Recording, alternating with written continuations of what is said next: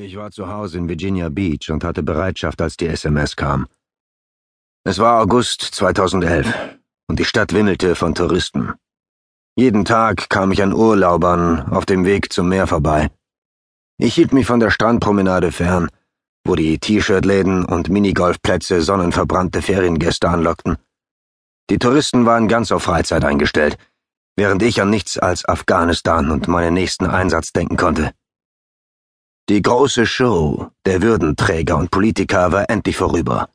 Und bei der Aussicht auf eine Rückkehr nach Übersee kam ich mir vor wie ein Hund, der ungeduldig an seiner Leine zerrt.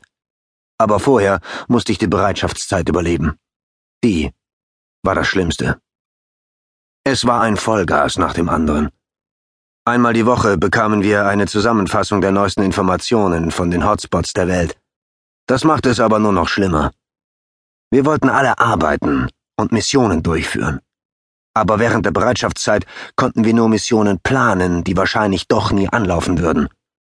Auf einem Auslandseinsatz bekamen wir meistens eine Mission, planten sie und führten sie schon ein paar Stunden später durch.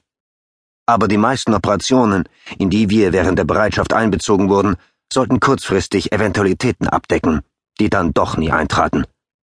Wir gaben Vollgas planten die Mission und mussten schlussendlich nur wieder runterbremsen, wenn Washington sich für eine andere Option entschied oder der Hotspot sich von selbst wieder abkühlte. Noch schlimmer war das Ganze, weil wir zwar zu Hause wohnten, aber kaum Zeit für unsere Familien hatten. Wir hielten unsere Lieben immer auf Abstand, weil wir nie wussten, wann wir vielleicht plötzlich los mussten. Im Kopf steckte ich meine Familie in die gleiche Schublade wie auf einem Einsatz. Auch wenn meine Eltern mich jederzeit anrufen konnten, verhielt ich mich während der Bereitschaft so, als wäre ich eigentlich weg. Ich weiß, jeden im Team ging es genauso. Alle wollten an die Arbeit. Es war früher Abend, und ich war gerade mit dem Abendessen fertig. Wir sollten auf Bereitschaft nicht trinken oder feiern. Keiner wollte betrunken zu einer möglichen Mission antreten. Ich ging von einem ruhigen Abend vor dem Fernseher aus, als ich eine Reihe SMS über einen Helikopterabsturz bekam. In Afghanistan ist ein CH-47 abgestürzt. Unserer? So etwas nannten wir Rumend. Eine Mischung aus echten Nachrichten und Gerüchten, die sich oft als Falschmeldung entpuppten. Diesmal entsprachen sie leider der Wahrheit.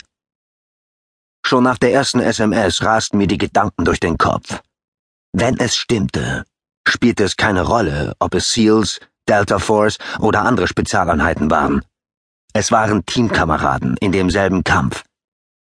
Ich rief einen guten Freund an, der dem Squadron angehörte, das gerade in Afghanistan war. Er selbst war nicht dabei, weil er sich zu Hause um seine kranke Mutter kümmerte. Vielleicht wusste er ja etwas. Er hob nicht ab. Ich klapperte meine Kontakte auf dem Handy ab und rief jeden an, der womöglich genaueres wusste. Dann kam die Bestätigung. Es war unserer. Die Nachricht war für mich ein Schock.